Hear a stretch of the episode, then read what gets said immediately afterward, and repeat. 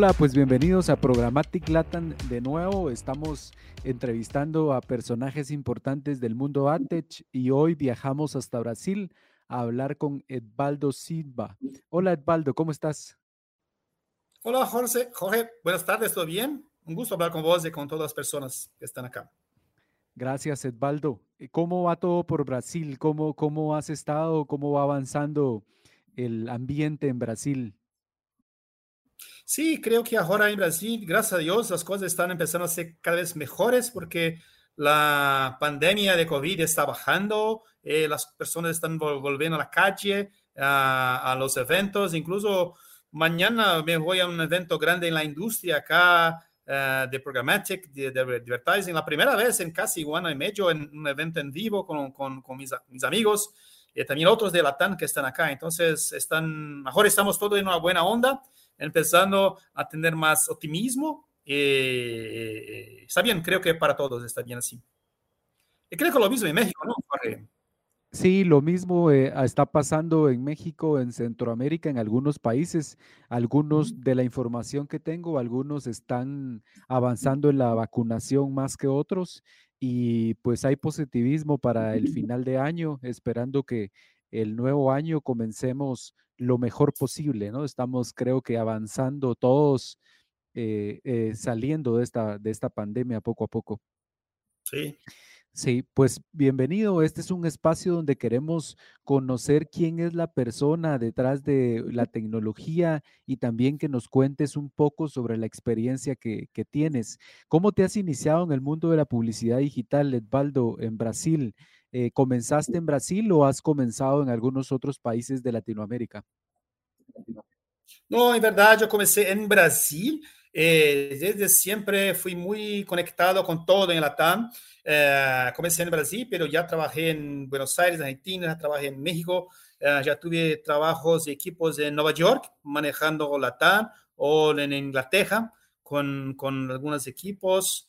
Bueno, yo empecé desde siempre, desde niño, en el mundo digital, porque yo empecé en mi primer trabajo como Product Manager en una startup brasileña llamada Movil, que hoy pertenece, a, pertenece al grupo Naspers, eh, que es un gran grupo de, de, televisión, de cable, de digital y todo, y es una de las adtechs más grandes de Brasil y América Latina, con productos como de éxito, como iFood, Play Kids, y Rápido y un montón de otros pero empezamos como una startup en una universidad grande acá en Brasil llamada Wicamp, que entonces desde eso yo estoy en el ambiente digital.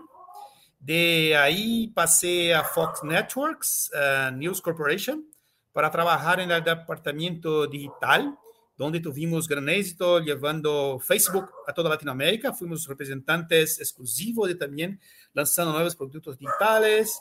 Otros pasajes importantes fueron en el portal Terra de Telefónica, donde hacía parte del Business Development para Latinoamérica.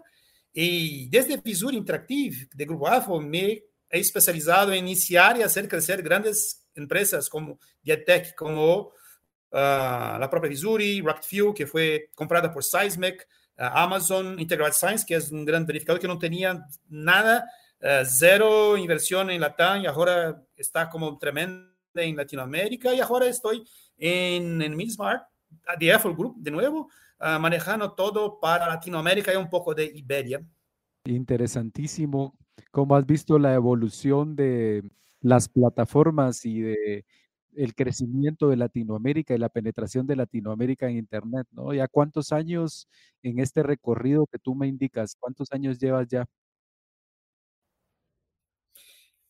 Bueno, esto es, es, difícil de decir, pero no sé, más de 15, 20 años, porque empezamos como Viria casi 15, 20 años y hoy es una compañía con oficinas en toda Latinoamérica, eh, todo esto. Entonces yo vi como todos los cambios en la industria, eh, esto es algo que me encanta, que es una, una industria que está en constante desarrollo, que está en constante cambios, las personas, los productos, los proyectos, yo vi nacer, crecer y morir grandes proyectos como MySpace, que ahora nadie sabe qué, qué es esto, o otras plataformas que fueron grandes como Orkut en socio, que no existe más. Y otras que empezaron pequeñas y hoy son grandes, que yo incluso yo participé de esto. Entonces, Mercado Libre o Buscapé acá en Brasil. Entonces, uh, es, es un ambiente genial, pero usted tiene que amar los cambios, usted tiene que amar los desafíos, usted tiene que no ser tan, tan acomodado, porque si no, se pierde, se pierden en, en, en, estos desarrollos. Entonces, para las personas que le gustan vivir siempre aprendiendo, siempre uh, siendo desafiado eh, con cosas nuevas, está bien. Esto es mi vida. Siempre estoy en, por ejemplo, nadie hablaba de verificación, yo estaba ya empezando trabajando con eso. Nadie hablaba de mobile, yo estaba ya trabajando con empresa enfocada en mobile hace 15 años, era 2.5G, hoy estamos en 5, entonces eh, me encanta tener esta experiencia, estar siempre cercado de personas que me desafían. Mira, eh, Brasil es uno de los países de Latinoamérica con mayor penetración de Internet y con un buen crecimiento de publicidad digital. ¿Cómo lo han logrado? ¿Qué es lo que tú consideras que son los elementos claves para lograr esto? Sí, es verdad. Hoy el uso de Internet en Brasil llegó a 150 millones de personas, lo que representa 81% de la población del país entre 2020 y 2021. Este movimiento uh, de personas más conectadas ahora uh, se puede explicar también por lo, por lo que tenemos en la COVID. Esto también se ocurrió en México. Muchas personas se cambiaron a ser más digital, pero Brasil ya era uno de los países uh, más conectados con, con en, en, las redes sociales, en la internet, en todo. No sé, creo que nos gusta la novedad. Entonces, esto está tremendo. Hablando del universo de los medios digitales, también es un sector en gran crecimiento en Brasil. Hoy, Brasil representa aproximadamente 50% de la inversión publicitaria uh, en Latinoamérica, seguido de México, que también es grande, Colombia, Argentina, Chile y otros países. Pero para Brasil, la expectativa de las inversiones en publicidad van a crecer como casi 9% o 10% este año. En una previsión de este año tendremos como 4.4 mil millones de dólares en 2021 en inversión uh, en, en, publicidad digital solo en Brasil. Es casi mitad de, de la región, mitad. Eh, 74%, este es un número interesante, 74% de los gastos totales de, de la inversión en digital va a ser en móviles. ¿Por qué?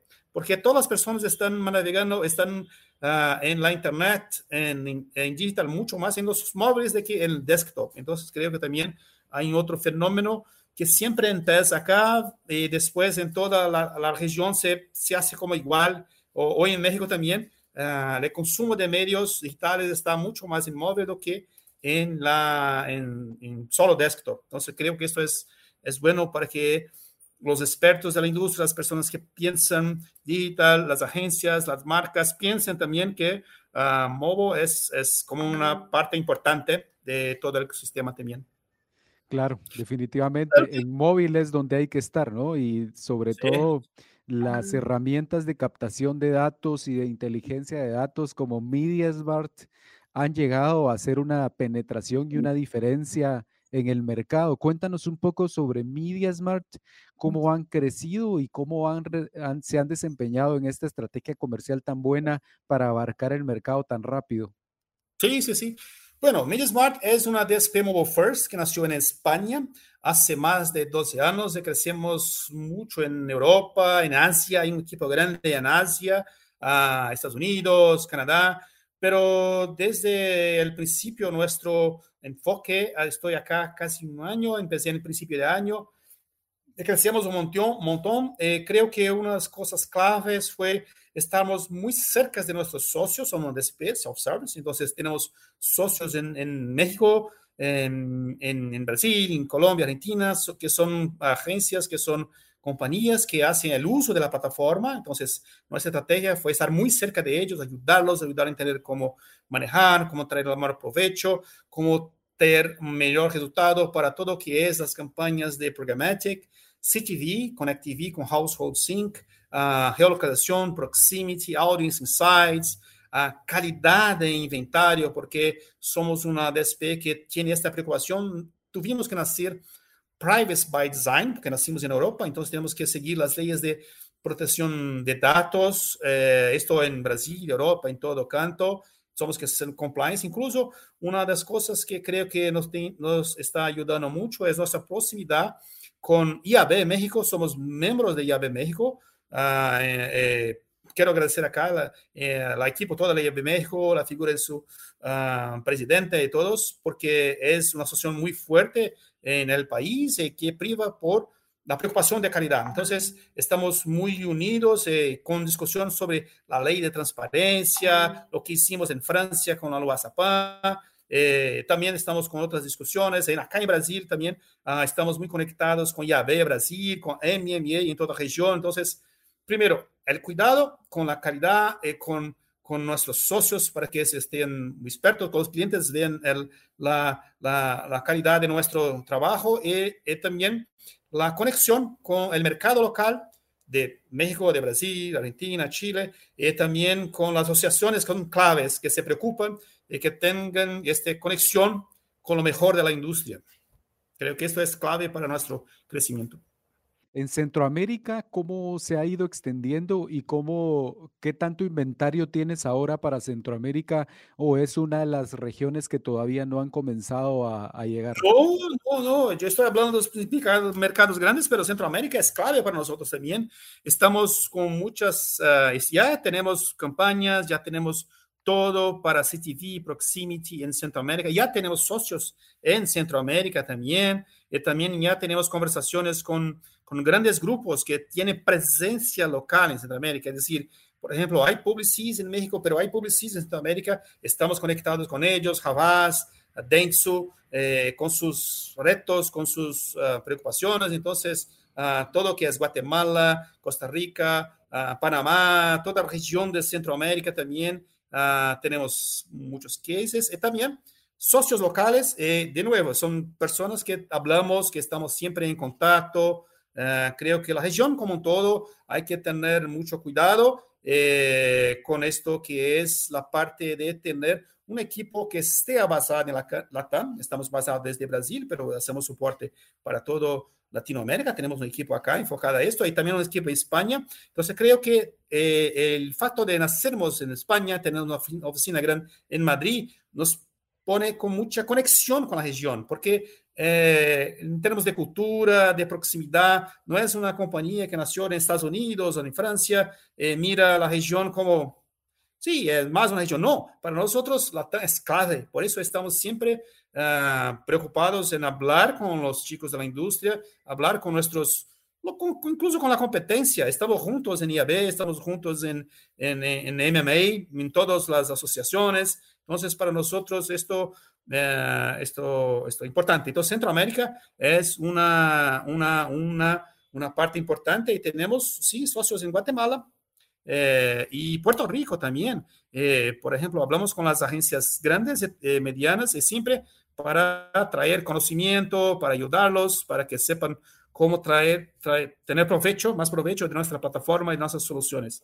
de manera local. Excelente, pues grandes noticias y mucho crecimiento y mucho desarrollo tecnológico también para los países. Me encanta esto. Sobre el evento próximo que estamos próximos a vivir, el Innovation Day, ese evento tan bueno que ha, ha organizado IAB México y sobre tu conferencia, ¿qué nos puedes adelantar como una primicia? Estamos esperando el evento con ansias, eh, muchos países ya conectados, mucha gente ya conectada y que estará presente en este evento.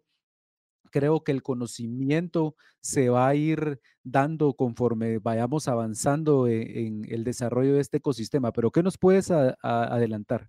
Uh, gracias por la pregunta. Creo que va a ser una una conferencia muy interesante donde hablaremos de la importancia del marketing de proximidad para el mundo post-COVID.